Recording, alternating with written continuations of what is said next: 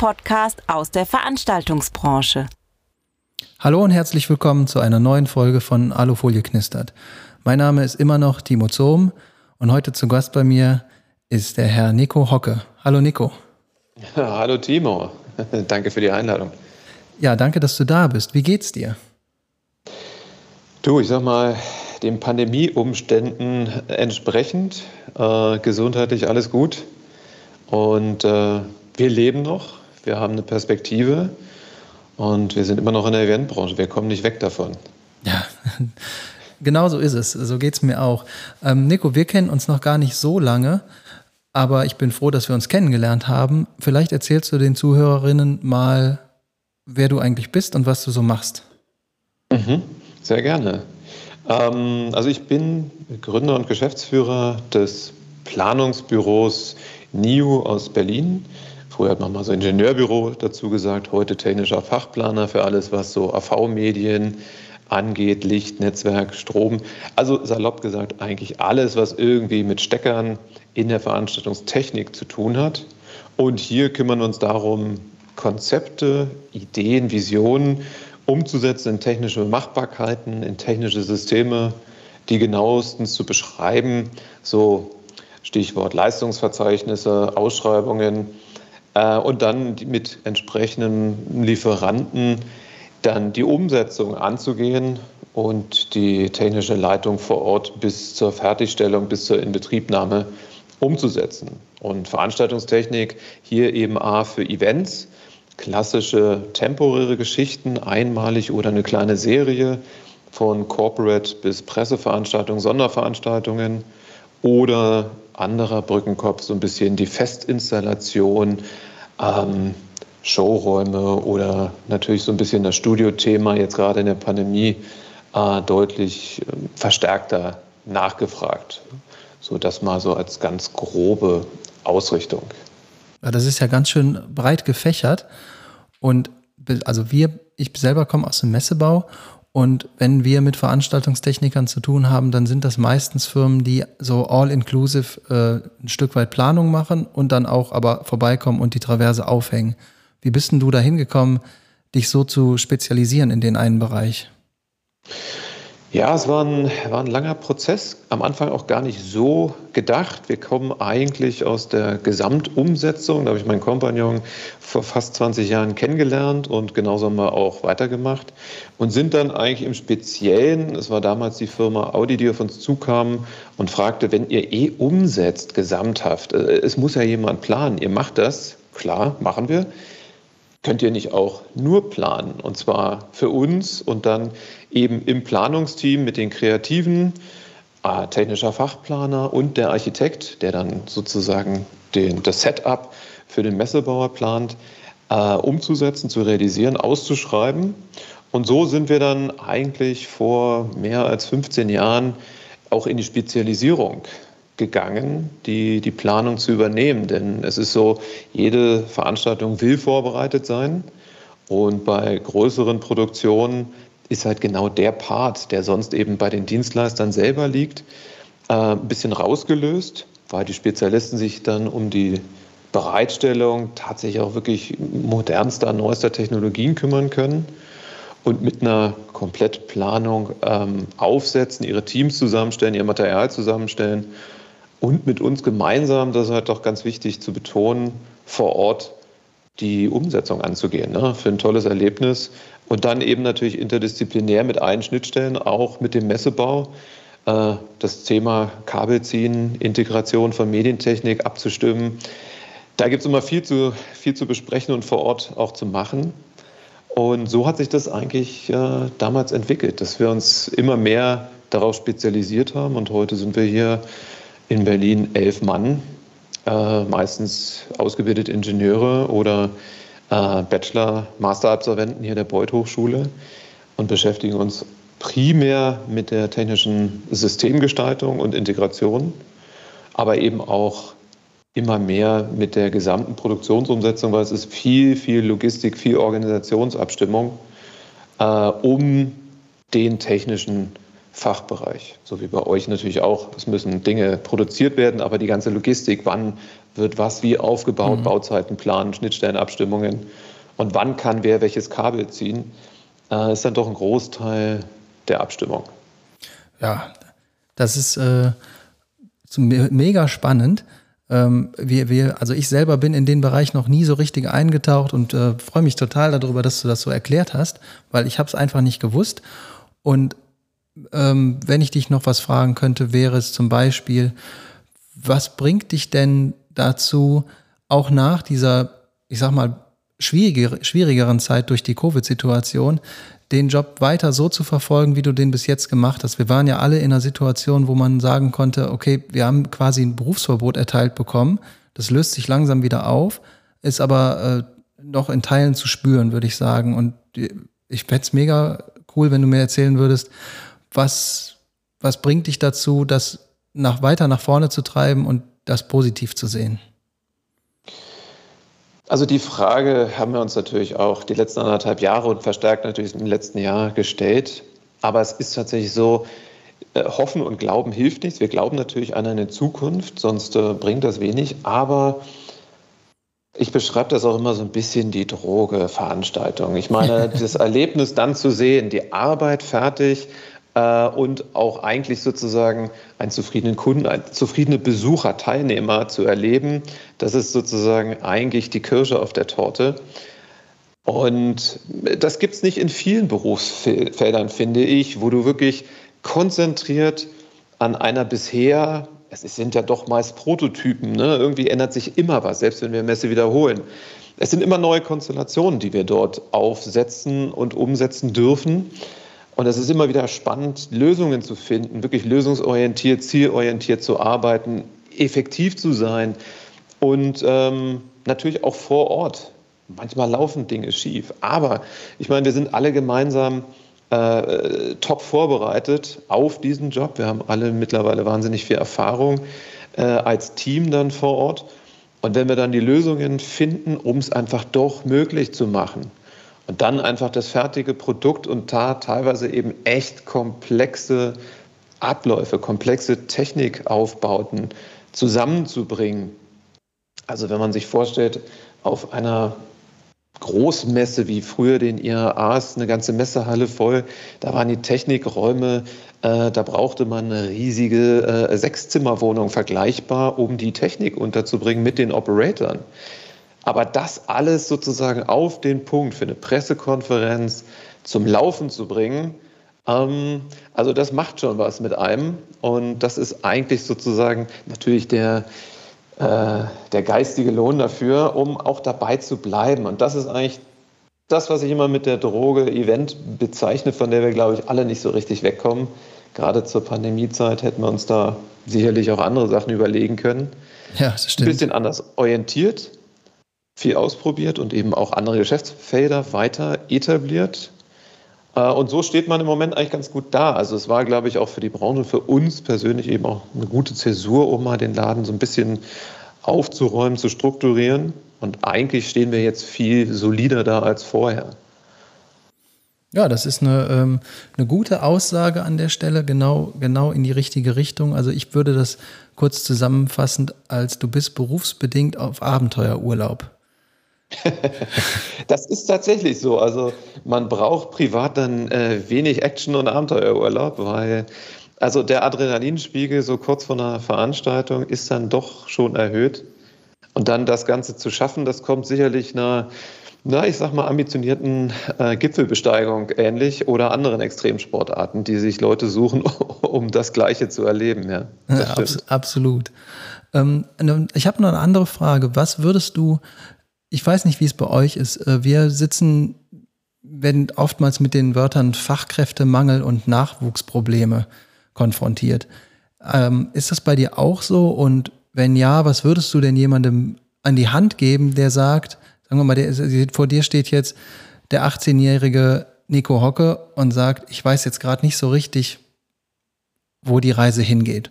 Was würdest du so jemandem an die Hand geben, damit er vielleicht Fehler, die wir in Phasen mal mit Sicherheit gemacht haben, nicht mehr macht oder die damit anders umgeht?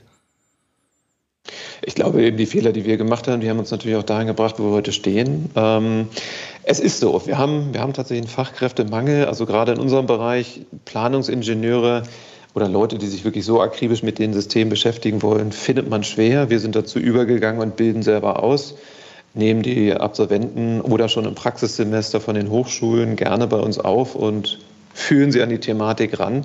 Die meisten sind auch bei uns geblieben.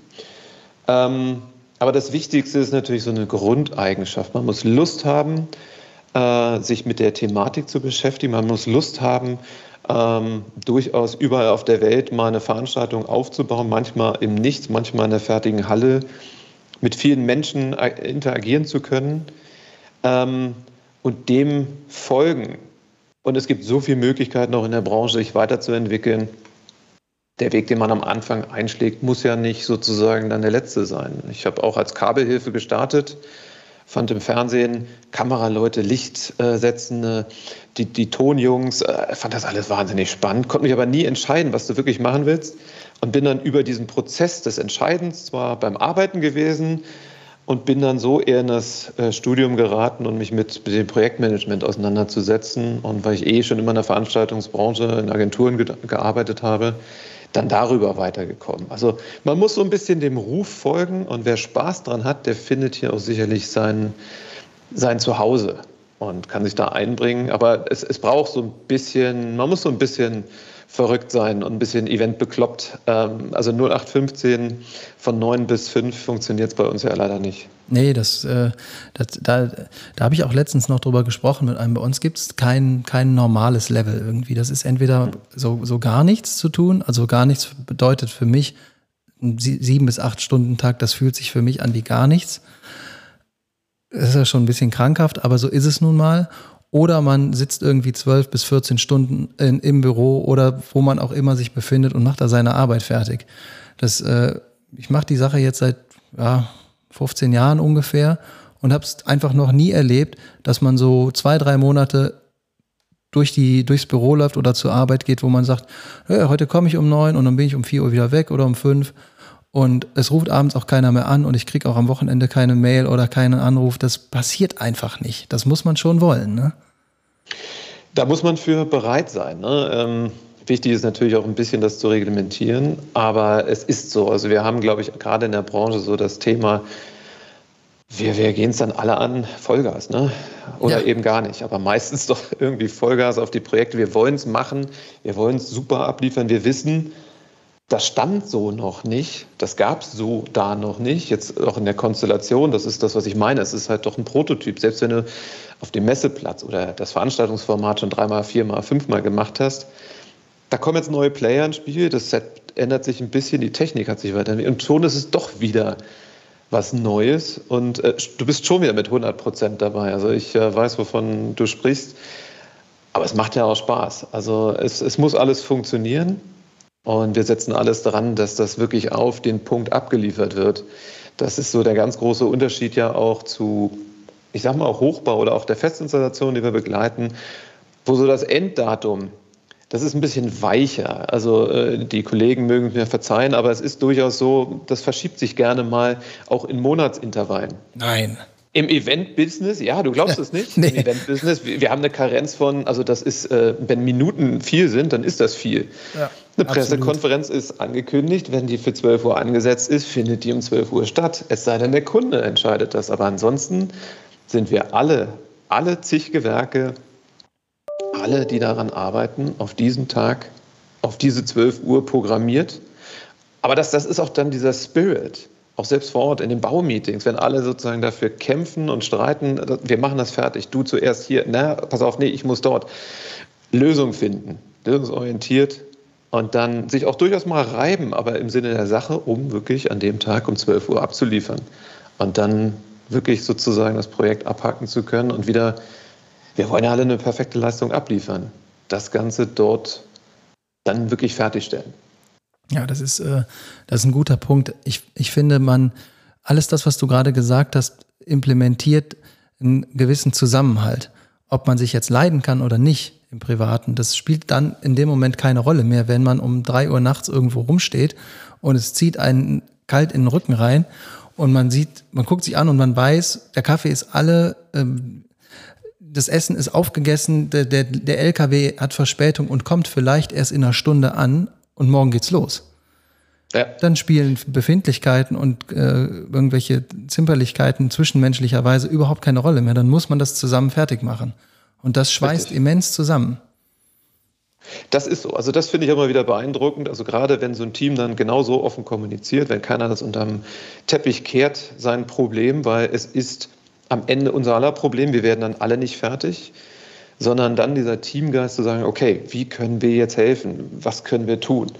Und dann ist der Kunde mittlerweile auch meistens mit an Bord und wirklich dann diesen Spirit, wir, wir kriegen das hin. Selbst wenn der LKW ausgefallen ist, wenn äh, irgendetwas Gravierendes kaputt gegangen ist. Kann alles passieren. Ne? Wir müssen auf alles gefasst machen. Von Wassereinbrüchen, Diebstahl, äh, LKW hat den Weg nicht gefunden oder, oder sonst was uns nicht allen schon passiert ist. Und trotzdem wird der Besucher es gar nicht mitkriegen, weil es eigentlich so aussieht, wie wenn es schon immer so war. Obwohl wir vielleicht wissen, oh, da fehlt da hinten eine Ecke, hoffentlich sieht es keiner oder wir haben es einfach kaschiert. Aber wir haben es eigentlich für den Besucher wieder perfekt gemacht. Ne? Wir, haben, wir haben das Problem gesamthaft gelöst. Jeder in seiner Disziplin, aber eben das Team sozusagen, das Event. Ja, das ist äh, Team, ein toll, ein anderer macht's, genau. ja, nee, also so war es früher, glaube ich, so ja, ein bisschen Ellbogenmentalität tatsächlich. Ähm, aber heutzutage erlebe ich doch immer wieder, und das ist auch das Tolle daran, und so, so finde ich, hat die Jugend, also die, die, die Nachwuchskräfte hier auch den Spaß daran, weil sie merken, es ist wirklich ein Teamgeist, der da losgeht. Und ja. Äh, ja, es geht wirklich um dieses Datum, das Ding abzuliefern. Und da, da sind alle hinterher. Ja, das ist äh, absolut, absolut richtig. Ich sehe gerade, wir sind richt, wir gehen Richtung Ende der Sendezeit. Hast du noch was, was du den Leuten, unseren Kollegen, Mitarbeitern, Mitstreitern, Mitbewerbern mit auf den Weg geben möchtest? Also ich glaube, die, die ganz große Message hier ist ja eben auch, ähm, gerade die Pandemie hat gezeigt, weil ja alle über Digitalisierung reden, äh, wir kommunizieren alle nur noch mit dem Rechner über Teams, das, was wir jetzt hier auch so tun. Das Persönliche ist leider in den Hintergrund geraten, aber, und das ist auch der zweite Punkt, der mich äh, bestärkt, in der Branche zu bleiben, alle fordern es eigentlich wieder ein. Wir wollen eigentlich alle wieder gemeinsam an Dingen arbeiten und auch dem Publikum das Ganze zeigen, sei es große Messestände, sei es Großveranstaltungen, sei es Konzerte, all das, große Teams, die sowas aufbauen, große Teams, die das dann, wenn man so will, als Zuschauer auch erleben. Äh, da ist der Bedarf so wahnsinnig groß, der Hunger nach Austausch wahnsinnig hoch.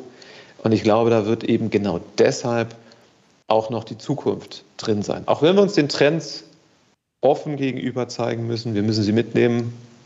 Alle Vorteile der Digitalisierung, sprich Reisezeitenreduzierung und auch sinnlose Meetings am Bildschirm äh, auf ein Effizienzmaß runterskalieren, das hilft. Du lachst, du weißt, wovon ich meine. Ja. Äh, wir sind alle schon mal um die Welt gejettet für komische Meetings, die hinterher keinen Sinn ergeben haben. Äh, das sind, glaube ich, Dinge, die kann man heute äh, durchaus besser angehen. Aber es ist tatsächlich so, alle, alle wollen, wollen eigentlich wieder Live-Events, große Sachen machen. Und äh, dafür stehen wir alle bereit. Und äh, es, es geht ja auch wirklich voran.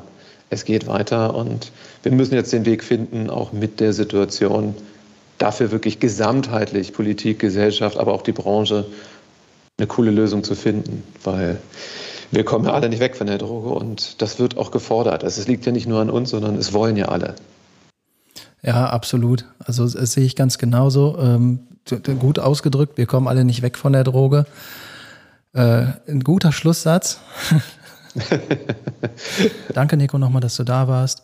Mir hat sehr gefallen. Ich hoffe, euch auch. Wir sind raus.